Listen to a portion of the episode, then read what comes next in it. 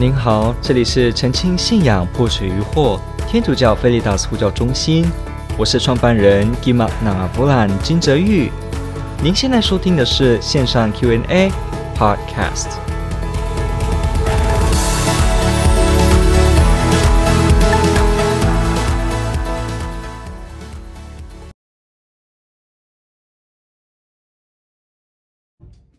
这个问题提到的问题呢，是说所谓的圣经无误是怎么样的无误呢？是字面上什么就是什么吗？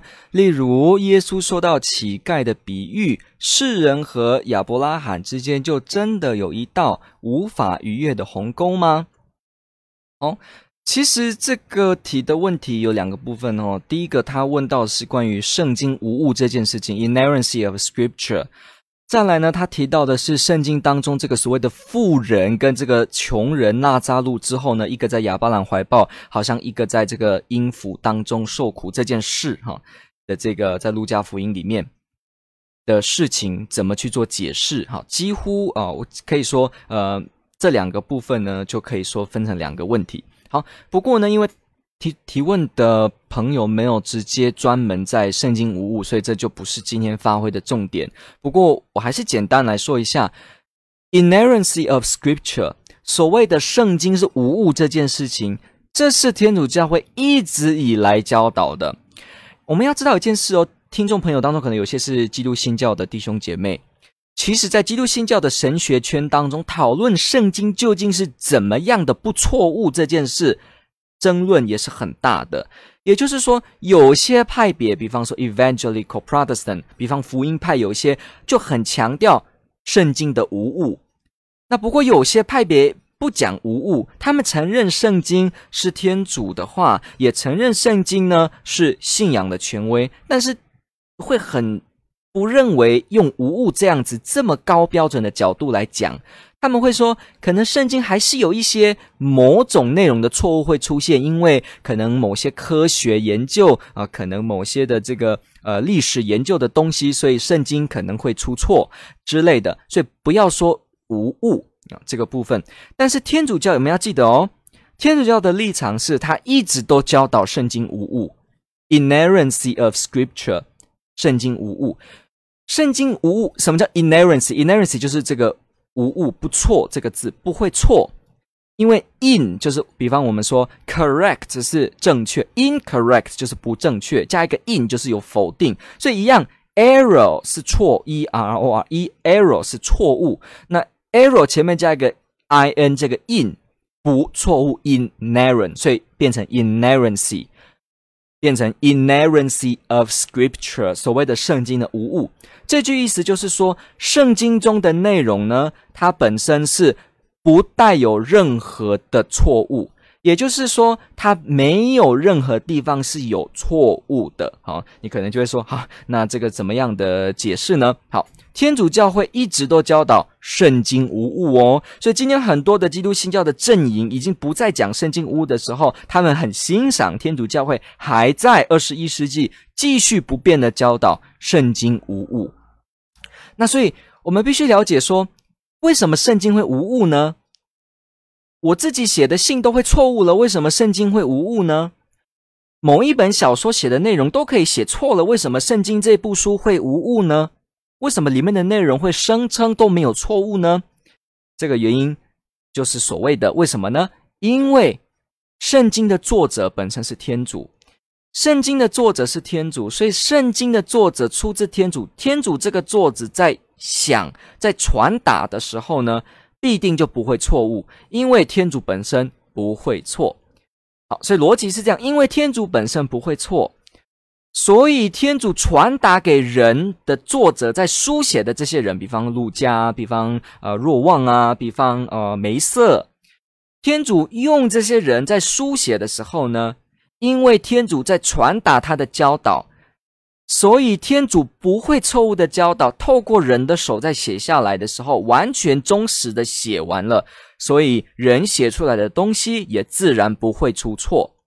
所以你会说，梅瑟提笔哈，当然也不是我们现在这种自动铅笔，那个时代不是这样。好，我们就说梅瑟提笔写的内容不会有错误。为什么？因为梅瑟在写的时候呢，是天主超自然的介入，使得梅瑟用笔，用他的希伯来文或者是当时的语言，用他的文法，用他的对事情天文地理的了解，书写的时候呢，传达天主的教导的时候呢，完全受天主超自然的保护，使得他一字一句在写的时候呢，正确的写出天主的教导。那记得天主的教导是不会错的，所以他在写出天主教导的这个整个内容、整个作品里面，就自然不会出错。所以换句话说，如果今天写的内容会出错，那就表示启示光照他的那个天主也是错的。因为他写的内容是出自上面的天主超自然的介入，保护他，而且传达让他写出天主的事情。所以呢，除非天主是不会错的，不然圣经就会错。除非天主确定不错。圣经的内容就确定不会错。好，所以这个逻辑是这样子，是因为圣经的作者本身是天主，而天主不会错，所以圣经的内容在写的时候不会出错。那这个所谓的圣经的作者提笔在写圣经内容的时候呢，他用自己的语言、用文法、标点符号，当然那时候没有，呃，用所谓的文字，用所谓的各式各样的题材，比方他用。譬喻的方式，他用夸饰法，他用拟人法，在写的时候呢，他在写的过程中，但是一直受到天主超自然的保护，使得他不会写出相反真理跟错误的事情，而且他在写的时候不会写出天主没有教导的事情，他写的内容全部都是出自天主的启示，像这样子。他受到保护，使得他可以完全无误的一笔一画的写完。这个有专有名词，叫做 inspiration，叫做默感。可能基督信教翻默启和 inspiration，theopneustos，希腊文的意思是天主吹气，God breathe。所以，什么叫做圣经是默感的书？我们常常听到一个说法说，圣经是一部默感的书。这个意思就是说，圣经是默感的意思，就表示。天主超自然的介入，使得人作者在写的时候呢，免于出任何的错误，而能够正式传达天主的真理，而且是天主引导之下让他写出这些内容的。这就是所谓 inspiration，所谓的默感。这个词在神学上是很专门的哦。当你说默感 （inspiration） 的时候呢，它很严格的，常常拿来指的就是圣经在书写这件事上而言来讲。那比方 inerrancy，刚刚说的圣经无误 （inerrancy of Scripture），无误这个字呢，也是很严格的用 inerrancy 来指圣经书写这件事。你看，我们大家应该听过教宗不错误，教会不可错误，好，这样子的说法，对不对？全体信徒啊，在这个圣神带领下，全部记，这不会错误，不可错误。这些字用的呢，叫做 infallible，infallible 就是不会失误。但是跟圣经无误 inerrancy 是不同的字哦，有技术上的差别哦。我们说教宗以博多禄的身份对全世界在讲所谓的信理跟伦理的议题的时候，他不可错。这个地方是用 infallible。但是圣经的作者受天主的 inspiration 默感，而不会写出错误的内容的时候呢，这个保护叫做 inerrancy。所以如果你在读一些比较深的教会的书，嗯，神学的书，你在看到 inerrancy、看到 infallible 的时候呢，你要会分得清楚，inerrancy 是专门指圣经无误这件事，而且是天主教会一直以来教导的，到今天都是一样。好，所以呢。圣经无误是怎么样的无误呢？是字面上说什么就是什么吗？没错，圣经的原稿，原稿本身的一字一句里面的每个内容都是天主所启示的，所以作者在写的时候，里面都传达了天主的内容，所以里面不会有错误。什么叫不会有错误呢？就是因为作者是天主，所以写出来天主的东西自然就不会错。好像是，呃，简单来说就是天主好像说。我今天握着小孩的手，在纸上写一篇作文，那虽然小孩的手握着笔，但是是我的手抓着小孩的手写，所以呢，这个作文写出来的内容都是来自我的，而这个小孩呢，只是帮忙扶着这个笔，而我呢，导引着他写，但是内容是我的，是我写的作文。圣经也像这个样子，天主透过人，人好像那只手握着笔，但是呢，是天主引导握着这个人的手写出这些内容，所以天主自然而然就是主要的作者，所以天主是作者，天主不会出错，是圣经内容的原稿在一字一画写的时候不会错误。那当然，你可能会说，哈，那这样的话，我们不是说圣经有很多的翻译吗？有很多的 manuscript，很多的断简残篇，那这些都不错吗？没有的。Inerrancy of Scripture，所谓圣经的无误，并不是说所有翻译的这些翻译稿，还是你看到今天什么思高圣经译本，然后等一下突然说牧灵圣经译本，这个内容通通都不会错，一字一句都正确，那个中文用的都正确，不对哦，不是哦，是指原稿。就算你说希腊文、希伯来文的翻译本，或者说希腊希伯来文的抄本，在抄的过程当中。字的出错，或者是把句子倒装下来写的一些版本，这个也都没有叫做无误哦。无误是专门指它的原稿本身，就是作者第一个写的那个原品本身。它是 inerrancy 的，所以也不要搞错。当你说啊，圣经是无误的，圣经受天主启示默感，是天主的书，是它不会出错。结果人家就说，那你们的中文圣经思高圣经译本里面怎么写写写有问题呢？不符合希伯来文，你怎么说这个东西是无误呢？你就会很清楚的说，不是的，因为这个无误呢，并不代表翻译本是无误，也并不代表抄本是无误，而只有说原本的版本是无误的。那所以这个无误到底到什么程度呢？你可能会很难很难想象哦。圣经中的一字一画在写原稿，真正出自天主默感的那个地方写的那个内容，连当今的自然科学都不会跟它矛盾。为什么？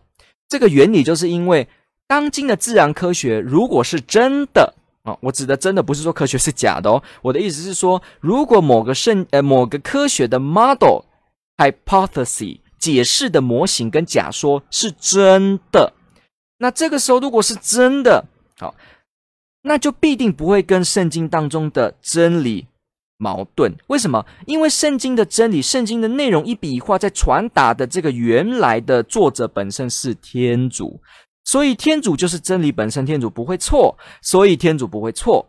那宇宙科学。人类进化演化，无论你怎么说，这些模型里面如果都是真的，那这也必定是来自天主，因为真的就一定只来自天主，所以真的不会跟真的矛盾，真跟真不会彼此矛盾，所以当代科学的任何知识也不会跟圣经当中的里面原稿真正给的内容产生本质的矛盾，不会，因为真跟真。不会重叠打架，你不可能说一加一等于二，跟五加五等于十，两个会打架，两个会互斥，没有的，全部都是，因为全部都是真理，真理不会跟真理矛盾，所以即使今天某个科学的理论是真的，比方你说这个 quantum physics 量子力学去解释一些东西，如果是假的那就算了，但是如果是真的，那就必定也不会跟圣经创世纪说的六天的创造，然后呢出现了亚当、厄娃相本质的矛盾。那你可能这就是说啊，可是怎么用六天呢？我们不是知道这个一百三十八亿年前按照光速我们去推算，然后有个 Big Bang 大爆炸理论之类，怎么会用六天呢？好，所以我就要说了，你看到所谓的现代科学跟圣经中的内容有矛盾的时候。不是因为里面真的本质上是矛盾，因为刚刚已经解释过了，真的必定跟真的不会彼此矛盾。你看到有表面的矛盾，这是可能的，所以你看到的只会是。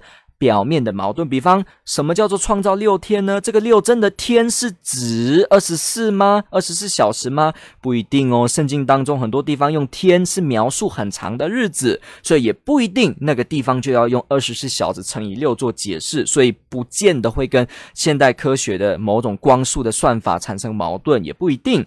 那一样了，你说亚当、厄娃怎么可能？人类从最原始怎么可能是一对夫妻？可是今天的科学也慢慢发现，人类很可能也是同源自非常少单位，可能数十位这么少的单一群体。然后呢，繁衍成为今天世界各个民族。好，这个理论一直透过发展，一直不断清晰化哦。好，那你可能就会发现到啊，要么是科学理解的错误。要么是圣经的部分表面的所谓的错误呢，我们误解了它，我们用错误的方式诠释它。比方说，圣经很多的内容并不是纯粹要让你用字义去写的哦，字义去理解的哦，literal sense 去理解的哦。比方说，好了，打个比方，你说天主在。与那个伊甸园散步，哈，创世纪的内容。那天主怎么散步呢？天主有脚吗？天主带着脚散步，这样走来走去吗？天主需要移动吗？他需要空间的移动吗？当然不是，不是。天主本身是完全超越时间空间，他就是时间空间的创造主。任何一个地方。天主都是零在，所以没有叫做天主从 A 走到 B 端点，然后中间距离十公尺，这种移动是物理性的东西才要移动，才要所谓的从这里走到那，用时间换取空间。十点钟我人在台中，下午三点我人在高雄，像这样子用时间来控宽间，这种是有限的。物理性质才需要这样做，才需要从这里移到那里。但是天主整个就是物理的创造者，时间的创造者，他超越这一切，他自然没有时间空间的限制问题。所以天主没有叫散步的，叫做从这里走到那里。什么？天主的右手按着你，也不是说天主的右手真的是五个手指头，然后有天主的手这样伸出来摸你的头，不是。这个都是用拟人的方式。Anthropology，拟人是本身犹太的文学里面古老的文学常常用的一个方式去表达超越的事物。所以，当圣经的作者用这样的文体在写的时候呢，他并不是要你真的字义的来说，真的有这个手，然后呢，黑人还是啊、这个白人还是是黄种人的手，不是的，也不是说天主真的散步，天主需要从十点走到下午两点，然后去偷看，好、哦、这个是不是亚当、厄娃怎么了？不是的，天主不是这样。但是他在描写的时候，用拟人的方式来去描述散步，表示着呢天主的寻觅，表示天主在乐园当中，表示着天主一直看着人的这种衬托的代表的写法。那比方说，天主的右手表示着天主的掌权，因为手强而有力，在人类的历史当中代表着有能力去扶持、去辅助。所以手呢，天主的手就代表天主的能力。必印着我们去象征的表达这件事，所以千万不能直接把它这样解释。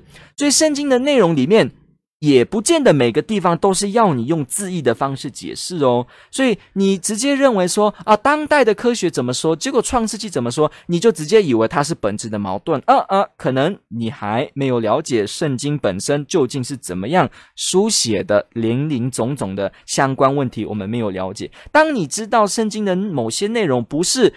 直接用 literal 字义的方式写的时候，你就不会苛责他，你就会用另一个角度。这就像一个人用情书写给你说：“你是我的花。”这个时候，你突然就用科学的角度解释说：“什么叫我是花呢？我是个人，我有鼻子，我怎么有长得像花吗？我有花的香味吗？”这时候你就太不浪漫了，而且你也误解了人的意思，因为他明明是用诗化的角度在讲你跟他的爱。结果你用错误的文体、错误的 general、错误的文学题材来理解，这就是会造成误解。所以也是一样哦。很多时候所谓圣经有矛盾，可能只是因为我们用。别的观点来看一个不同题材的作品，所以我们觉得它有表面的矛盾，所以大家要非常小心哦。连历史学家在诠释古文件的时候，他们一定也是很会注意这个部分，不能犯错。我们不能用一些呃某些题材的内容，就用数学语言，然后就去解释一首诗，这是不对的。所以也是一样。不过呢，原则上而言，圣经的无误就是指圣经的每一字每一句，在真正原稿地方受天主呢。莫感之下，作者书写全部都受了保护，传达天主用意没有错误，所以哪怕是任何一部分都不会跟任何的真理有任何的矛盾。好，这个部分是这样子。好，那第二个部分就说，呃，我这里就回答很快喽。耶稣说到乞丐的比喻，世人和亚伯拉罕中间真的有一道无法逾越的鸿沟吗？好。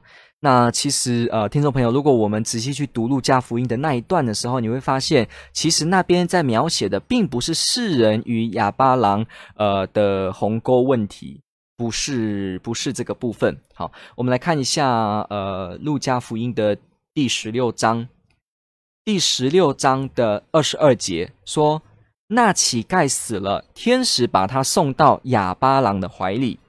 那个妇人也死了，被人埋葬了。二十三节，他在阴间，在痛苦中举目一望，远远看见哑巴郎及他怀抱中的拉萨路。好，所以注意看哦，一个是死的人到了哑巴郎怀抱，一个是死的人在阴间，然后远远看着哑巴郎。所以第一个，他们都是死的人，而且第二个，他们都在不非现世非。世界非活着人间的这个地方，两个在对望，远远看着。所以呢，这边说二十四节说：“父亲亚巴郎，可怜我吧，请打发拉扎路用他的指尖，好润我的舌头，因为我在这里极其残酷。”二十五节，亚巴郎说：“孩子，你应记得你活着的时候，已享尽了你的福，而除此之外呢？”拉扎路啊，同样受尽了苦，现在他在这里受安慰，而你应受苦了。二十六节，我们与你们之间隔着一个巨大的深渊，好，你们那边也不能，从这里也不能到那里。好，所以你看哦，那个深渊说的两边不能跨过，并不是说人间跟啊、呃、所谓的阴间，或人间跟死人肉身死亡之后的境界。不是哦，如果你看路加福音，它指的是他们都是死了，只是在里面的哑巴郎的那一端享福的那一端，跟受苦的那一端两个之间隔着大的深渊，所以不是跟世人之间。好，感谢你的提问，这个问题非常好，天主爱您。